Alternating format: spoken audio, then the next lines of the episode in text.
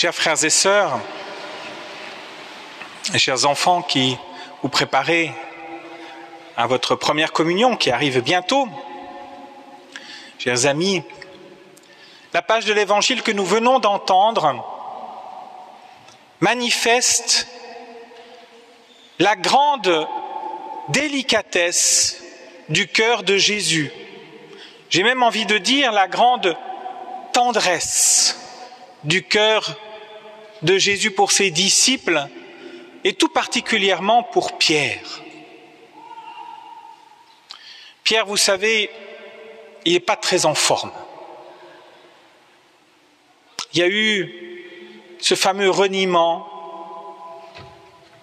en plus un reniement que Jésus lui avait annoncé, donc c'est encore plus douloureux. Pierre a croisé le regard de Jésus, vous vous en souvenez, nous l'avons lu dans la Passion. Il a croisé le regard de Jésus et il a senti l'amour de Jésus le transpercer, le pardonner, le renouveler. Pierre a été consolé. Et pourtant, c'est étonnant, Pierre n'est pas au pied de la croix. Il a eu peur, probablement, comme les autres disciples, à part Jean. Il est allé se réfugier, pensant peut-être qu'il allait devoir subir le même sacrifice, supplice que Jésus. Dans les premières, premières apparitions de Jésus ressuscité, où il va les rejoindre, là, alors ils sont calfeutrés dans cette maison, fermée à double tour, Jésus passe à travers les murs pour leur apporter la paix, la paix du cœur, et Pierre, oui, reçoit cela. Il croit. Il croit en Jésus ressuscité, certainement. Mais il ne sait pas quoi faire de cette résurrection. Et là, on le voit dans l'évangile d'aujourd'hui, troisième apparition de Jésus, Jésus revient vers Pierre et Pierre il fait quoi? Ben, Pierre il fait ce qu'il sait faire. Il est retourné à sa vie d'avant. Il va à la pêche. On a l'impression que tout ça, tout ce compagnonnage avec Jésus, Pierre a entendu Jésus prêcher, Pierre a vu les miracles faits par Jésus, Pierre a, a suivi Jésus dans sa passion, il l'a vu ressusciter dans son corps glorieux. Et pourtant, on a l'impression que ça change rien, que Pierre retourne à sa vie d'avant et c'est là que Jésus vient le chercher avec une extrême délicatesse. Il aurait pu venir vers Pierre et lui dire, écoute Pierre, ça suffit. T'as rien compris. Il aurait pu lui remonter les bretelles Pierre, t'es pas cohérent. Après tout ce que je t'ai dit, tout ce que je t'ai montré, toutes les grâces que je t'ai données, toi tu fais quoi? Tu vas à la pêche. Et Jésus va lui montrer très délicatement que sa pêche, elle est stérile.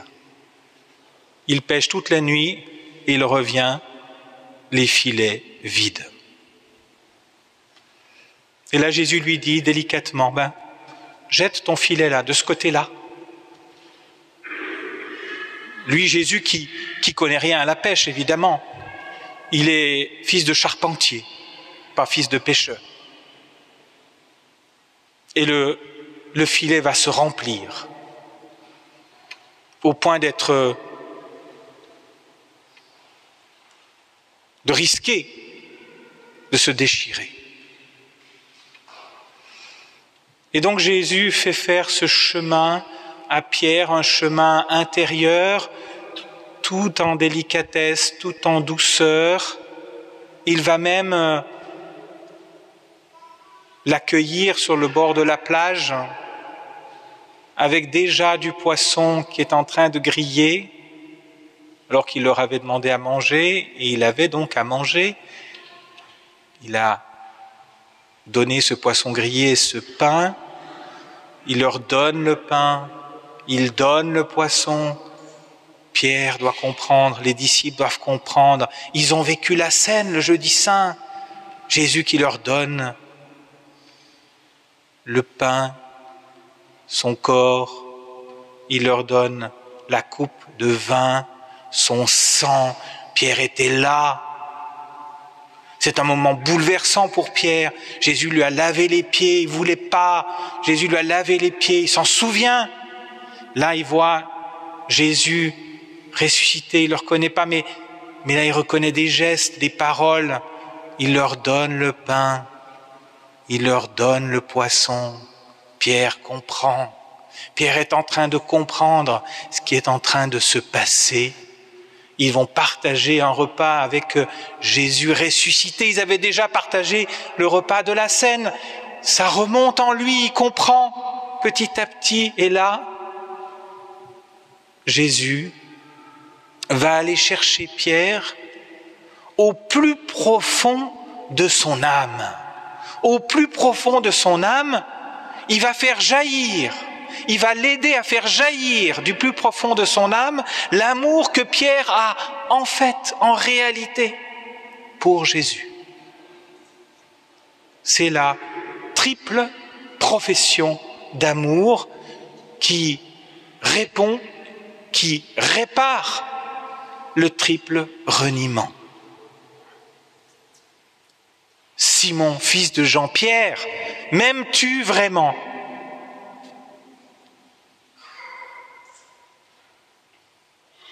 Pierre est un peu embarrassé par cette question et surtout qu'elle revient trois fois. Et la troisième fois, il dit, mais tu sais tout, Seigneur. Tu sais bien que je t'aime. Et cette profession d'amour, cette triple profession d'amour de Pierre, elle va comme tout réparer,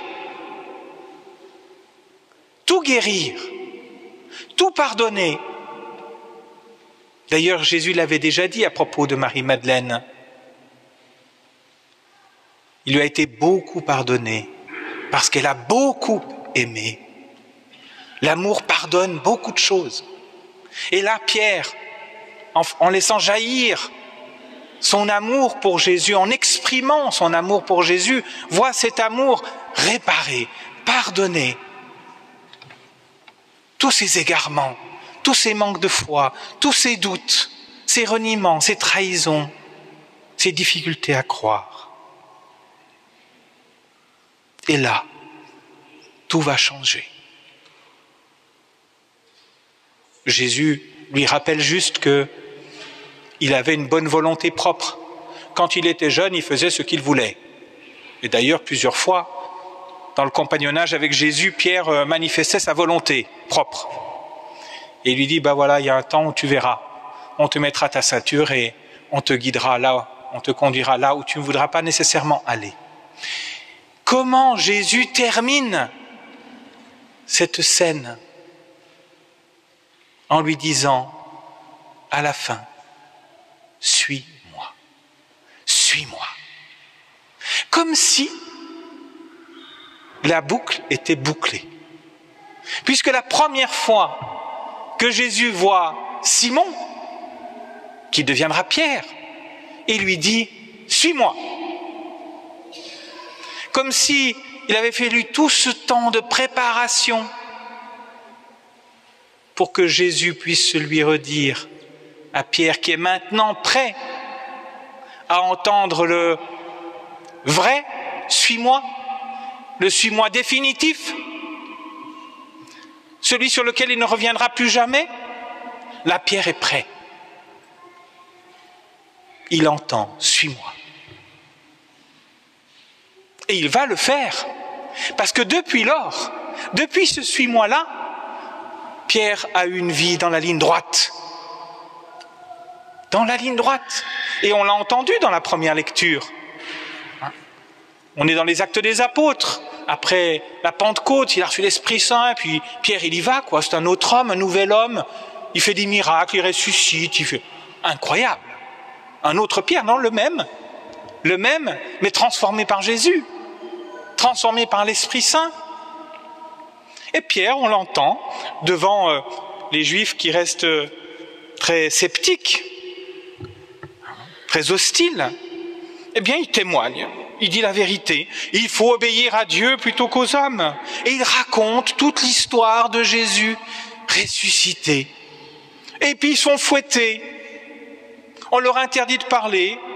Finalement, on les relâche et eux, ils quittent le Conseil suprême en repartant tout joyeux d'avoir été fouettés. Pas mal. Tout joyeux d'avoir été jugé digne de subir des humiliations pour le nom de Jésus. Et Pierre va aller jusqu'au bout dans sa ligne droite. Et ça le conduira au martyr. Il donnera sa vie. Je trouve cela magnifique. Comment Jésus s'y est pris avec Pierre. Ce suis-moi là, c'est la boucle qui est bouclée. Il a fait son noviciat, il a fait sa formation d'apôtre. Il a fait son séminaire. Suis-moi. Et Pierre va suivre. Alors, chers frères et sœurs, qu'est-ce que nous faisons avec ça? Nous, nous avons aussi vécu le carême, la passion, les jours saints. On est allé au reposoir, on a fait le chemin de croix, on est allé à la vigile pascale, à la messe de Pâques, on a eu les grâces de Pâques. Et peut-être que comme Pierre, on ne sait pas très bien quoi faire avec ça dans notre vie quotidienne. Et peut-être qu'on est simplement, comme Pierre, retourné à notre vie d'avant, à notre pêche à nous, à notre vie à nous, et puis voilà. Et puis on va attendre. Quoi? Ben carême l'année prochaine, tant qu'à faire. Il y aura Noël entre deux. Et ainsi de suite. Bien chers frères et sœurs, je crois que le Seigneur nous attend aujourd'hui pour que nous-mêmes, nous fassions notre profession d'amour de Jésus notre profession d'amour de Jésus. Il a cette délicatesse de venir nous chercher, nous aussi, au plus profond de notre âme, pour que nous puissions lui exprimer notre amour. Et notre amour exprimé nous conduira à aller plus loin avec Jésus. Jésus pourra nous dire, parce que nous aurons exprimé notre amour à son égard, il pourra nous dire aussi, suis-moi. Je vais te montrer le chemin. Je vais te guider avec ma providence. Je vais te donner ma parole qui te montrera le chemin. Je te donnerai la force par mon Esprit Saint. Je te nourrirai du poisson grillé et du pain. Je te nourrirai de mon corps et de mon sang. Alors, chers frères et sœurs, puissions-nous, chacune et chacun d'entre nous, vivre notre profession d'amour. Aujourd'hui, à l'égard de Jésus. Ce que je vous invite, je nous invite tous à faire, c'est de reprendre ce passage de l'Évangile, ce dialogue entre Jésus et Pierre, de cette triple profession d'amour, dans le calme, dans le silence, soit après la messe, ici, soit à un autre moment dans la journée, d'entendre Jésus me dire, nous dire à chacun d'entre nous, m'aimes-tu vraiment? Avec notre prénom, m'aimes-tu vraiment? Et de prendre le temps de répondre à cette question de Jésus avec les mots de notre cœur de réécouter une deuxième fois cette question. M'aimes-tu vraiment? Et de répondre à nouveau, comme euh, en allant plus en profondeur dans notre âme pour lui répondre, et d'entendre une troisième fois cette question. M'aimes-tu vraiment? Pour y répondre très profondément à travers toute notre vie. Je pense que c'est la grâce que le Seigneur veut nous donner aujourd'hui de pouvoir vivre à notre tour cette triple, triple profession d'amour. Alors prions les uns pour les autres. pour que nous puissions vivre cela au plus profond de notre âme et que nous puissions ainsi nous mettre à la suite de Jésus, lui qui nous attend, lui qui veut nous guider, et en particulier nous guider sur ce chemin de la sainteté. Demandons à Marie, en ce premier jour du mois de mai, qui lui est consacré, elle qui a si bien su suivre Jésus, demandons-lui de nous aider à accueillir cette grâce et à répondre du plus profond de notre âme à l'amour de Jésus. Amen.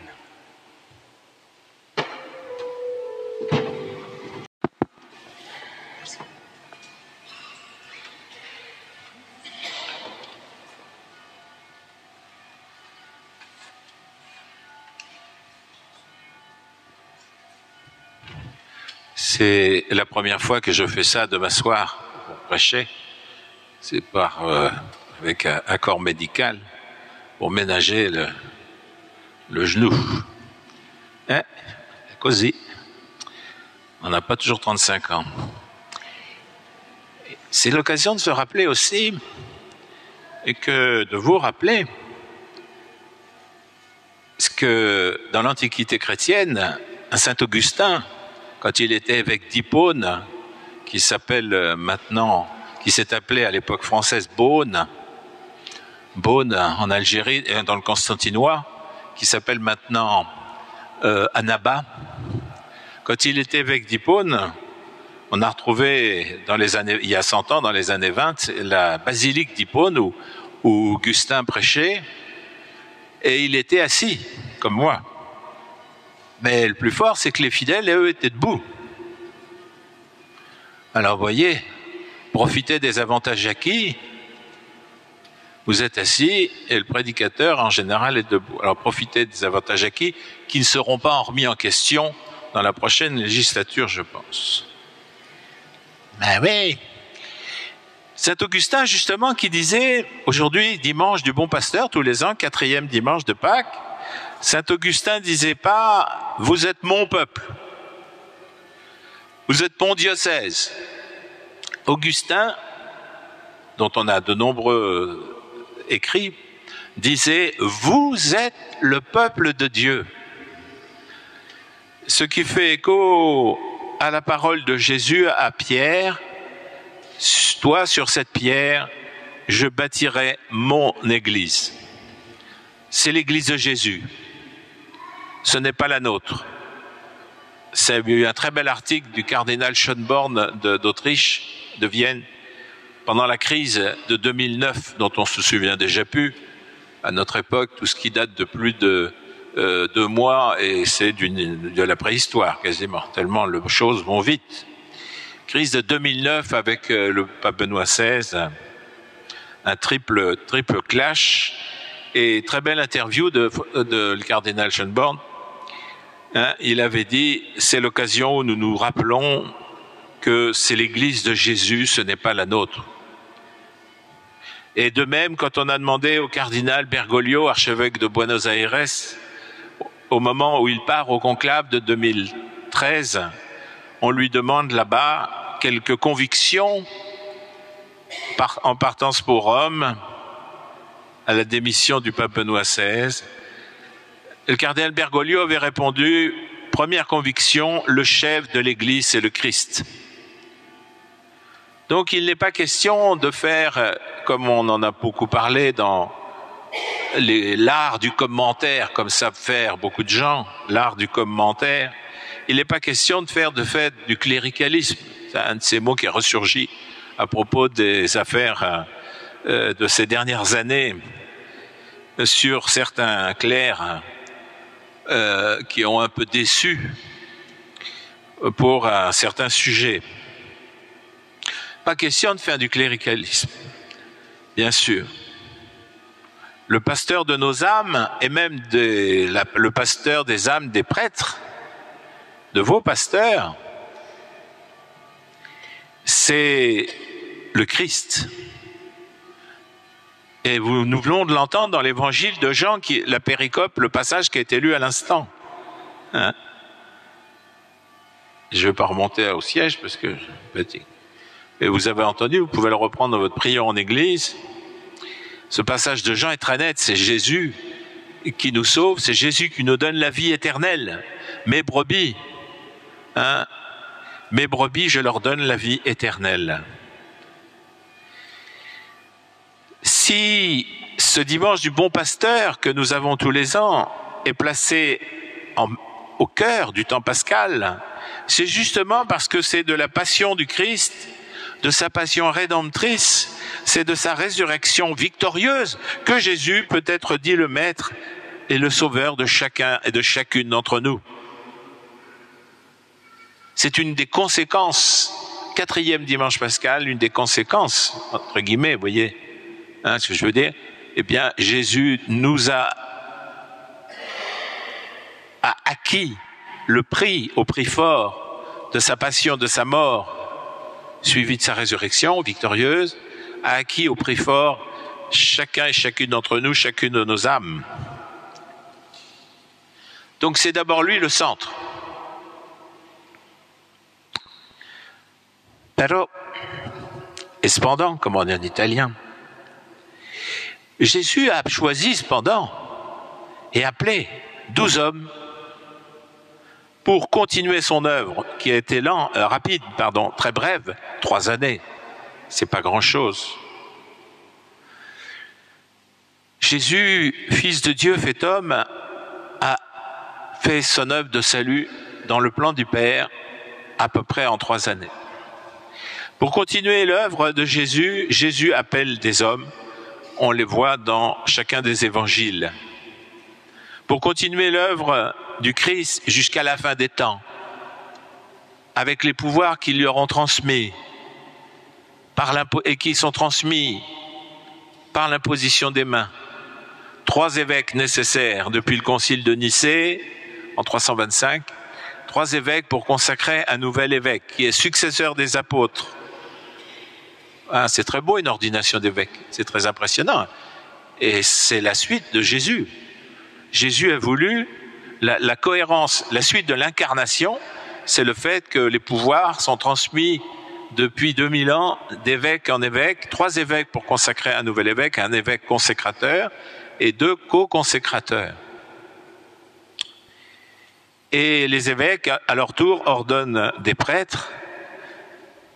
Et nous sommes en quelque sorte, on démultiplie, on démultiplie en quelque sorte l'évêque dans chaque point des diocèses des églises particulières, voilà, les évêques ordonnent à leur tour, imposent les mains à ceux qui sont prêtres pour continuer son œuvre. On dit que le prêtre est appelé à être configuré, configuré au Christ prêtre. Il faut donc être le plus transparent possible à Jésus prêtre.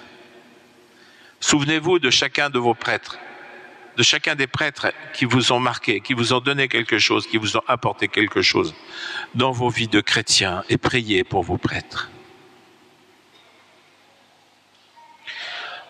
Il y a eu ces dernières années, n'est-ce pas, et le dossier est toujours en cours, cette affaire sur des éléments qui ne sont pas qui n'est pas majoritaires bien sûr, mais qui sont graves de toute façon sur un certain dossier dont il n'y a pas besoin de faire un commentaire supplémentaire sur les commentaires qui ont été déjà faits sur les commentaires précédents. Mais une fois qu'on a dit ça, il faut, frères et sœurs, regarder non pas par le bas, hein, parce que si on regarde trop en bas, on finit par tomber, mais regarder, relever les yeux avec l'espérance chrétienne que le Seigneur nous a donnée par sa victoire du matin de Pâques, et regardez la ligne d'horizon pour ce qui concerne les prêtres, le dossier prêtre. Faut regarder la ligne de l'horizon. Ici, là, fin juin, là où je vous parle, là où vous êtes, seront ordonnés à nouveau quelques prêtres et des diacres de la communauté de Saint-Martin. À Gênes, où la communauté a commencé, en Ligurie, le cardinal archevêque Joseph Siri avait mis la première, euh, son premier cachet de reconnaissance de cette communauté.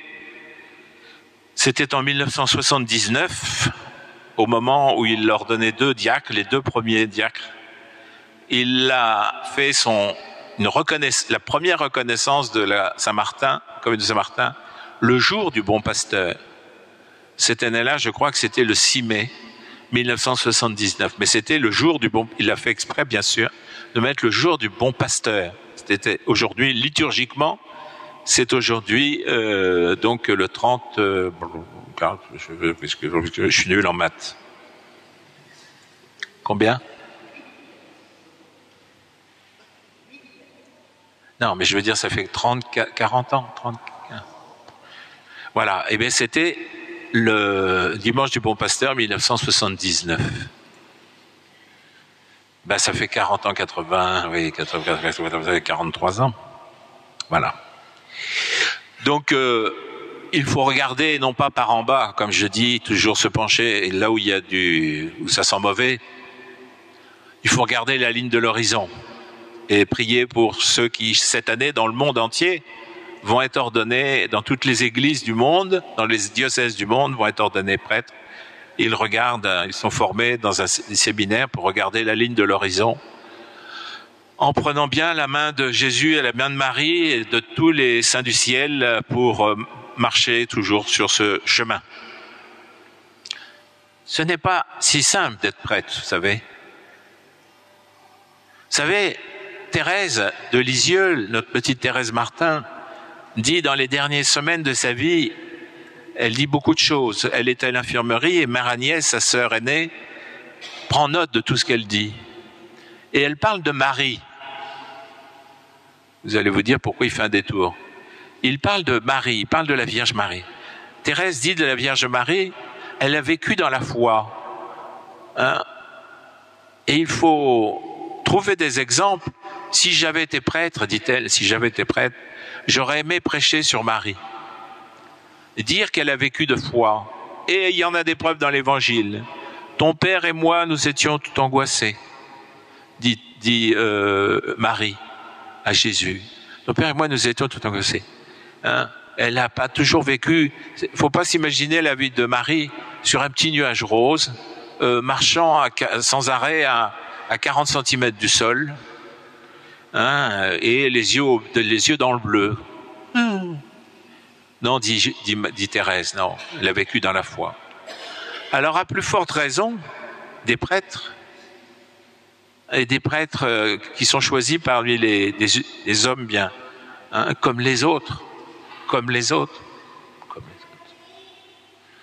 Et si nous marchons, si nous marchons fidèlement sur, avec les engagements qu'on a pris le matin de notre ordination, c'est avec la grâce du Christ, c'est dans l'humilité, c'est des fois dans la pénombre aussi. Non pas de la pénombre, comme disait Padre, Padre Pio sur la foi. Padre Pio disait j'ai pas de doute sur la foi, mais je suis des fois dans la pénombre sur ce qu'il faut que je fasse, les décisions que je prends.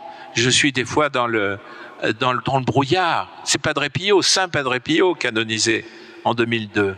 Hein et, le mot de Saint Vincent de Paul, si j'avais su ce que c'était que d'être prêtre, j'aurais continué à labourer mes champs. Et le curé d'art, si j'avais su ce que c'était que d'être prêtre, je serais, me, ferais enfui à la trappe.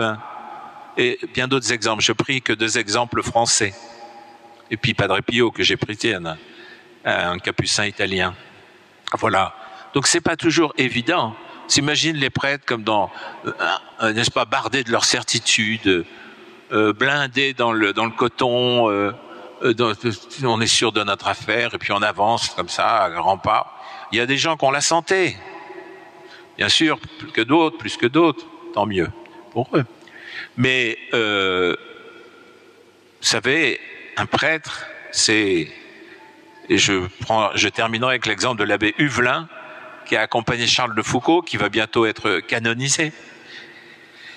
Et l'abbé Huvelin disait, on ne peut pas être un apôtre, un apôtre, un cœur d'apôtre, un vrai cœur d'apôtre, disait l'abbé Huvelin, qui était vicaire à la paroisse de Saint-Augustin à Paris. Disait, qu'il fut un saint prêtre, une grande figure de prêtre, directeur d'âme. On ne peut pas avoir un cœur d'apôtre tranquille. On n'est pas amené à former les autres, à former les âmes sans souffrir, sans passer par euh, euh, des pénombres, parce qu'on est associé au Christ.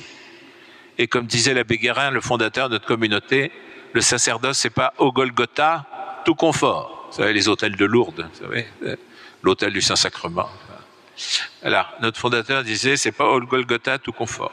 Alors, il y a des moments de joie, des grands moments de joie, et puis pour tout le reste, nous sommes configurés au Christ. Donc, tout comme le Christ, il a eu ses joies, et il a eu, il y a toute la vie du Christ que nous avons revécue pendant euh, ce carême, voilà, donc priez, priez, oui, priez pour vos prêtres, priez le Seigneur d'envoyer des ouvriers à la moisson, car il faut des pasteurs.